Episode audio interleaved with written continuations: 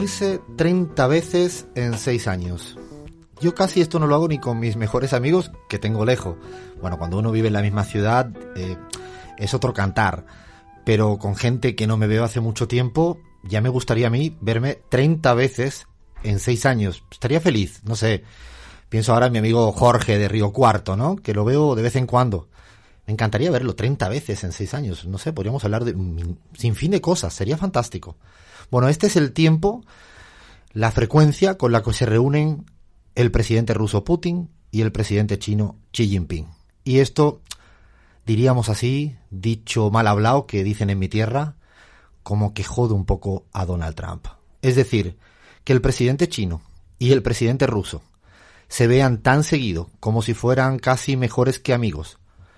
En este último periodo de tiempo hace que sea incómodo para el presidente de los Estados Unidos, Donald Trump.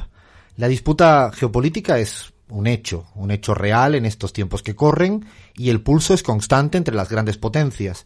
Yo creo que eso de la Guerra Fría es un verso un poco viejo y que a veces lo utilizamos porque no tenemos categorías para intentar entender qué está pasando en el presente.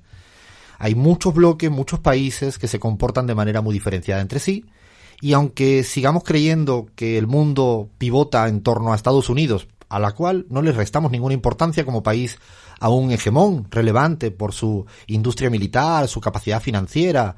Es decir, no estamos diciendo de ninguna de las maneras que Estados Unidos no sea importante. Ni siquiera la Unión Europea o Japón, que serían los países que pareciera que el mundo solo está conformado por esta triada mágica, por este triángulo.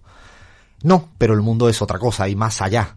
Hay un mundo más allá de Occidente eh, de tal manera que está toda África, hay una buena parte de Latinoamérica, hay un montón de países de los cuales nos olvidamos. Yo siempre hablo de Indonesia porque es, dicen los grandes organismos internacionales, que será el cuarto país del mundo que más PIB, Producto Interno Bruto, va a tener a nivel global, nada más y nada menos. O la India.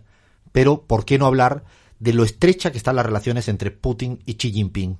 Y esto tiene vuelto loco a Donald Trump. ¿Por qué? Porque las reuniones, además de presentarse como aliados, como socios, como buenos amigos, como que hay un diálogo fluido, eh, hablan de cosas relevantes en todos los planos habidos y por haber. Por ejemplo, el intercambio comercial es cada vez mayor, ronda en torno a más de 100.000 millones de dólares cada año, algo que era inimaginable hace una década.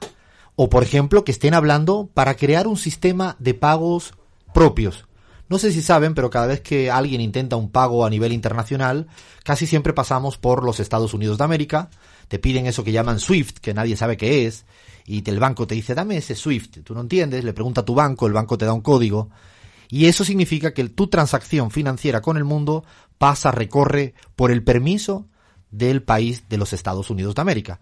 Los rusos y los chinos lo que están planteando es que quieren tener un sistema de pagos por afuera del modelo imperante.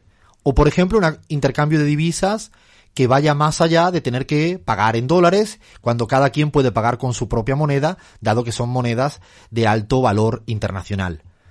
Podríamos hablar también en el terreno militar o en el terreno de la ruta de la seda en el plano estrictamente comercial.